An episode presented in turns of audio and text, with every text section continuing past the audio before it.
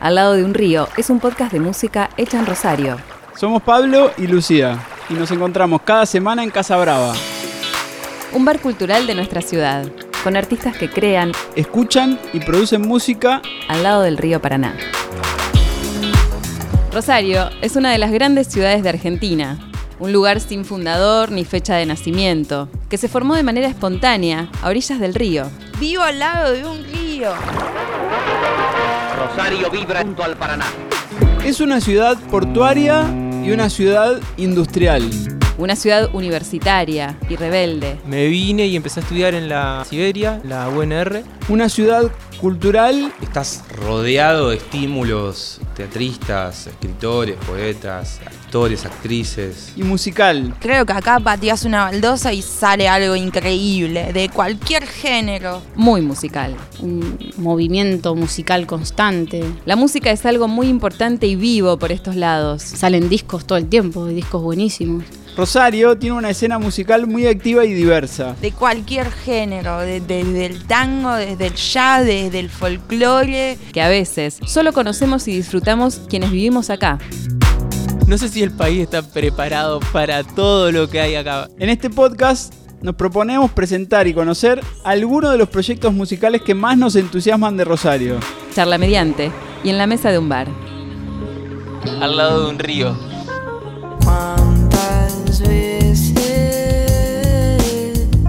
Hoy te presentamos a L. Mariani. Él es un artista con mucha pasión, muy completa en lo que hace. La descubrí por el aleatorio de Spotify y me sorprendió muchísimo lo melodiosa de su voz. Escuché sus canciones y me parecieron muy buenas y vi que ahora tienen como un formato con batería electrónica, una cosa así que no pude escuchar todavía y verla en vivo, pero me parece que tiene mucho potencial. Descubrí que era una chica que estaba todavía cursando el secundario. Él es una artista sumamente completa. Me gusta mucho L. Mariani, sus canciones transmiten una cosa muy fresca, algo muy auténtico. que en contraposición de su corta edad, su música refleja mucha madurez y frescura. Muy grosa la piba. Me encanta escucharla, verla en, la, en el Instagram.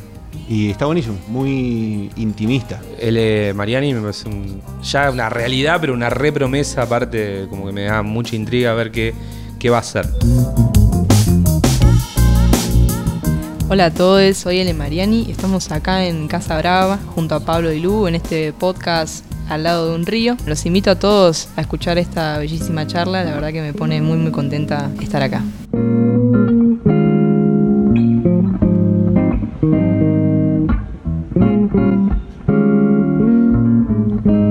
Abrazar el tiempo, curar el dolor.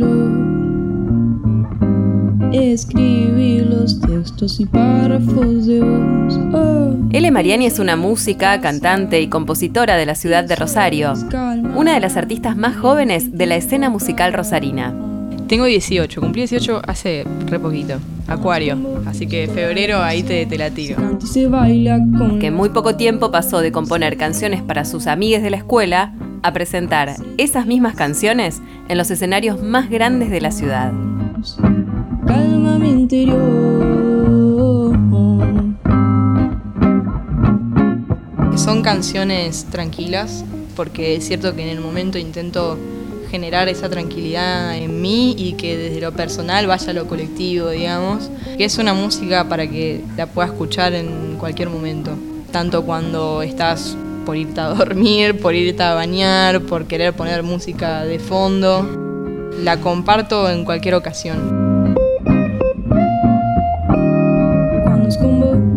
La canción se canta y se baila con las voces. Bueno, me dijeron mucho que hay una onda media Zoe Gotuso. Drexler, bueno, Drexler para mí es una referencia muy muy grande. Con música por ahí de dentro de lo que es el indie hoy que conocemos, mucha gente te mete ahí, inevitablemente. Y bueno, y por supuesto que también dentro de lo rosarino. Que también hay muchas personas que me dicen, tu canción me lleva a escucharla en un campo. ¿Viste? Te tiran esa ahí que vos decís, ¿qué hago con esto? y te la llevas, ¿viste? El proyecto musical de L surgió en el 2020 y su comienzo tuvo mucho que ver con ese encierro que nos impuso la pandemia y que además a ella le tocó en su último año de escuela secundaria. Creo que no sé si hay un cuándo específico, creo que sí hay un, bueno, me pongo a hacer música.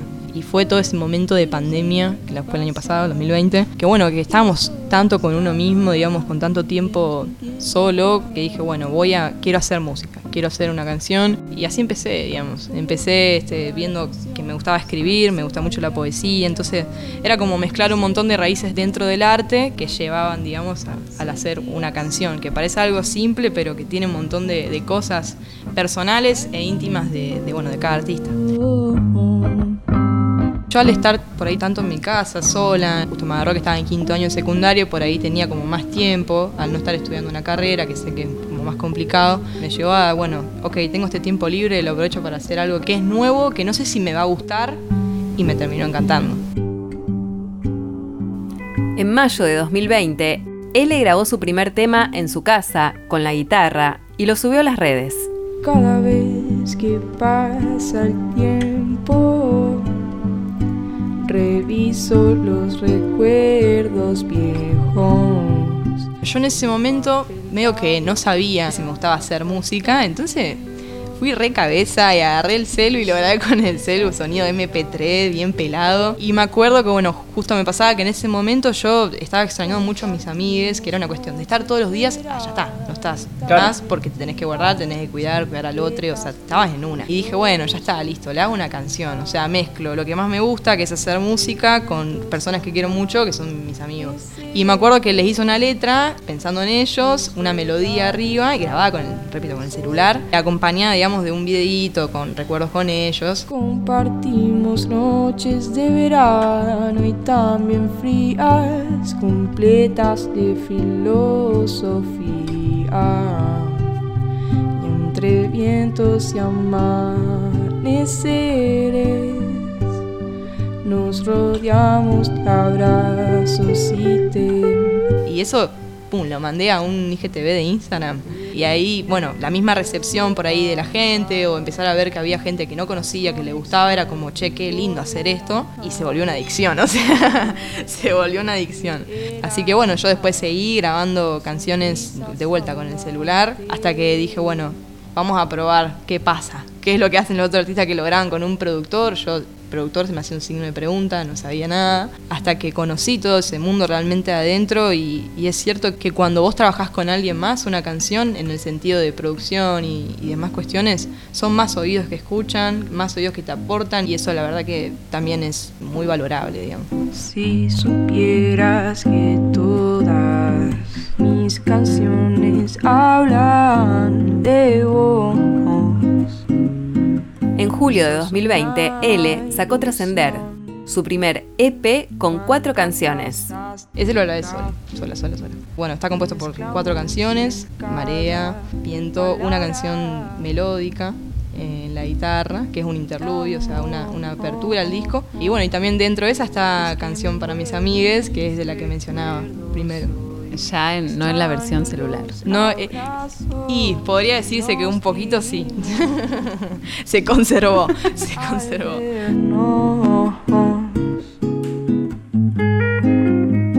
En muy poco tiempo, esas canciones empezaron a compartirse y a despertar atención por fuera de ese círculo de amigues y conocides de L. Un misterio debajo de las gotas del faro.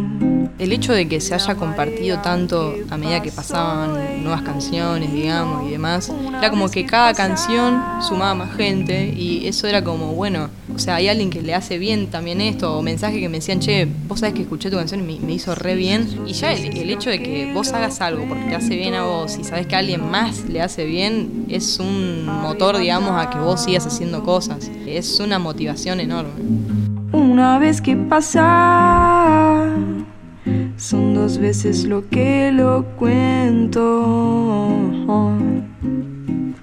arrebatándome. Si bien las canciones de L aparecieron en el 2020, su relación con la música empezó mucho antes. No, creo que desde siempre. Viste que uno cuando es niño es como que empieza a, curiosear sobre todo, sobre todo, sobre el mundo en sí. Y a mí me llevó por la música. Desde muy chiquita también había guitarras en casa, mi viejo que toca instrumentos. Desde siempre fue como, bueno, quiero tocar la guitarra, quiero ver este video de YouTube y decir, uy, me encantaría tocar así. Y así generar un aprendizaje y que esa misma curiosidad se construya con uno mismo. Porque claro, existe YouTube desde que vos eras chiquita. Claro, yo agarré la, eh, bueno, la época centennial, digamos. agarré YouTube. No llegué a agarrar Spotify desde tan chiquita. Pero bueno, YouTube era la base, tenías ahí el video, vos veías lo que estaba haciendo con la mano, tocando la guitarra o el piano y decías, wow, qué loco eso. Y ahora lo veo como algo súper natural, súper lindo. Pensarlo así desde esa edad es como era un montón. ¿Qué edad estamos hablando? Y yo tenía 8 años, era muy chiquita. Yo no sé, medio que me tocó heredar discos. Mi viejo y mi vieja, o sea, mis viejes, tienen muchos discos en mi casa. Entonces yo medio que en esa, en esa época yo hacía danza clásica a los 8 años. Y me fascinaba más cómo tocaba la profesora el piano que de lo que estaba pasando ahí en el baile, digamos, en el movimiento. Entonces yo dije, bueno, ahora quiero escuchar el disco este que está ahí puesto, que lo usaba mi vieja, y lo tengo ahí todavía. Si podría decir un disco, es el, un disco de Bach. Así que después, bueno, obviamente fui creciendo y ya fui tomando más la plataforma digital y empecé a escuchar los discos de Drexler o de diversos artistas, digamos. Pero disco en físico, no tuve esa oportunidad de decir, uy, ya está el disco en físico, pum, lo voy a comprar. ¿Hubo algún disco que estuviste como esperando que salga? Uf, creo que fue el de Rosalía. No, perdón, el de Nati Peluso, me voy a corregir. Más reciente. Nati sacó Calambre hace poco. Bueno, Nati Peluso es una artista que yo venía escuchando ya, porque muchos amigos también me dicen, che, escuchate este tema. Y te engancha, ¿viste? Eso, de la amistad también es como que te lleva a un montón de cosas que vos mismo te gustan. Y bueno, nada, estuve esperando todo el año que Nati sacaba su sencillo este y demás. Ya cuando estaba el disco fue súper lindo. Me empieza a molestar que haga frío contaste que mirabas YouTube y veías cómo tocaba, lo de tocar la guitarra y eso viene de antes o no? Eso viene muchísimo de antes. Yo creo que el hacer música es como una consecuencia de toda esa construcción que yo fui llevando desde muy chica, de tocar la guitarra, de querer aprender, de, de escuchar muchos géneros también, porque no solamente es el hacer, sino también el escuchar y el recibir todo eso de lo que varios artistas hacen, que al fin y al cabo después se toman como referencias. Entonces, claro, fue como una consecuencia, digamos, que hoy en día es una causa para, para hacer y para dedicarme. Es algo hermoso.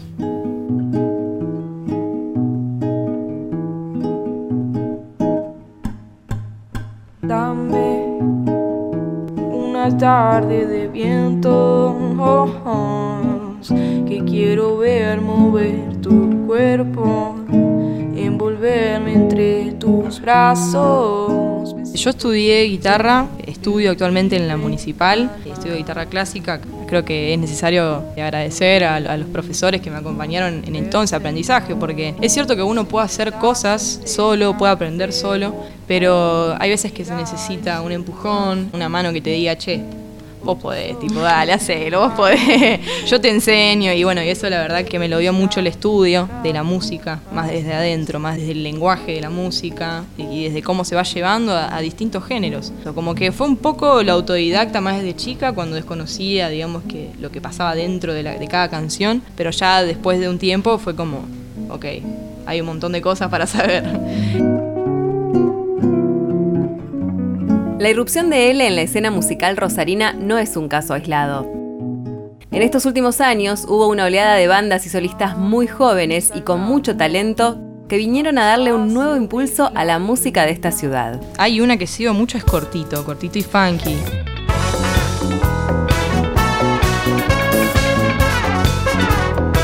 Caliope. Dos bandas que, tienen su trayectoria, digamos, que siempre pasa que une mucho al compañerismo entre el público que lleva, digamos. Me ha pasado que ponerle, iba a ver en creo que fue en el 2019, al principio de 2019 que Cortito hizo su recital en el Güemes y me acuerdo que la gente estaba con una vibra hermosa y vos te sumabas eso. Por ahí había gente que ni conocías, que claramente pasa, hay gente que Claro. no conoces y Sí. lo ves y te enganchas con, con el random que está al lado. Y vos decís, de una, es funk, o sea, dale, mandale. Pero creo que eso, eso pasa mucho en la música de Rosario, como que tiene un compañerismo que es recompartido entre todas las bandas y artistas. Esta nueva generación de artistas de la ciudad entendió desde el principio que el camino era construir junto con los otros y no en contra de. A diferencia de lo que pasaba en otras épocas, hoy existe una tendencia hacia la construcción colectiva muy marcada. Yo creo que es que Rosario tiene algo, no sé si en las canciones, pero sí en los artistas, que su público es muy compañero.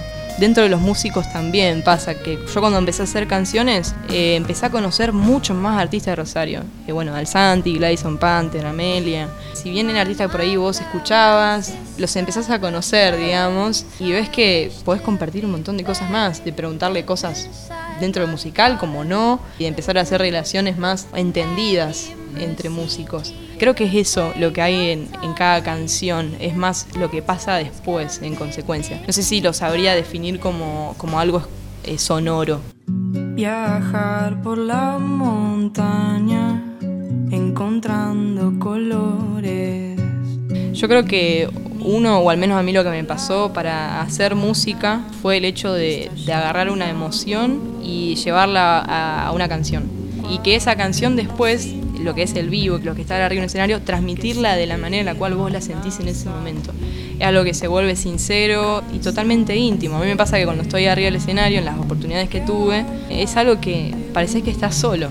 Y escuchar al corazón. No importa si hay 20, 50, 100, 200 personas, estás solo. Y sin quererlo, ¿no? Es como que decís, ok, estoy yo con una canción. Es re loco.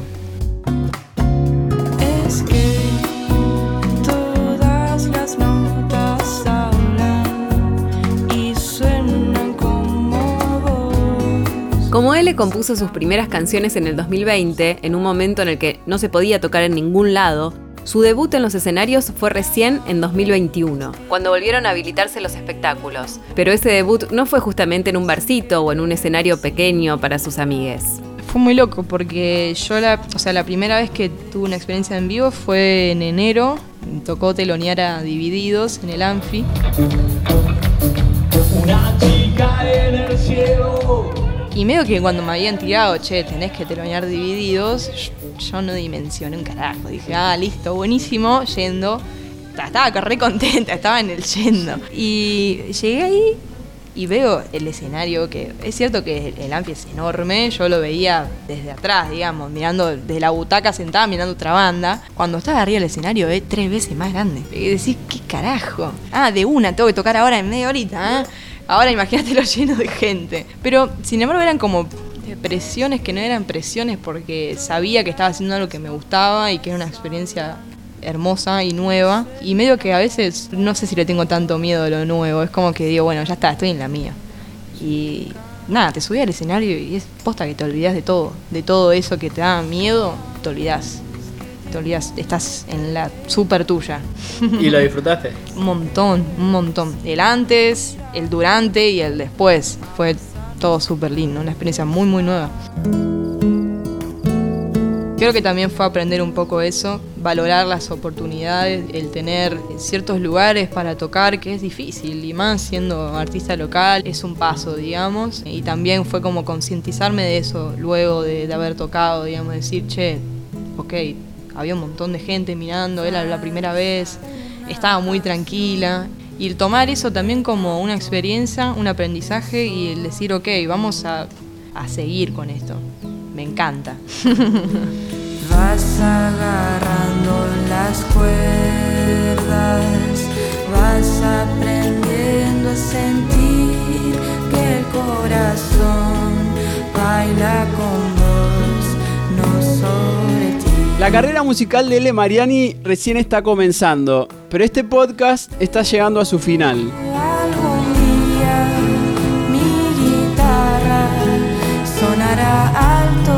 Si esto fuera un show en vivo estaríamos cerca del último tema, ese que los artistas ponen al final de la lista por alguna razón. Al final de cada capítulo les pedimos que elijan el tema con el que cerrarían un show o este podcast. Yo elijo mucho Llámame. Se me dio la oportunidad de haber hecho esa canción antes de empezar a tocar y medio que siempre la estoy ahí como intentando meter. No sé si será siempre Llámame, pero bueno, esperemos que sea nueva.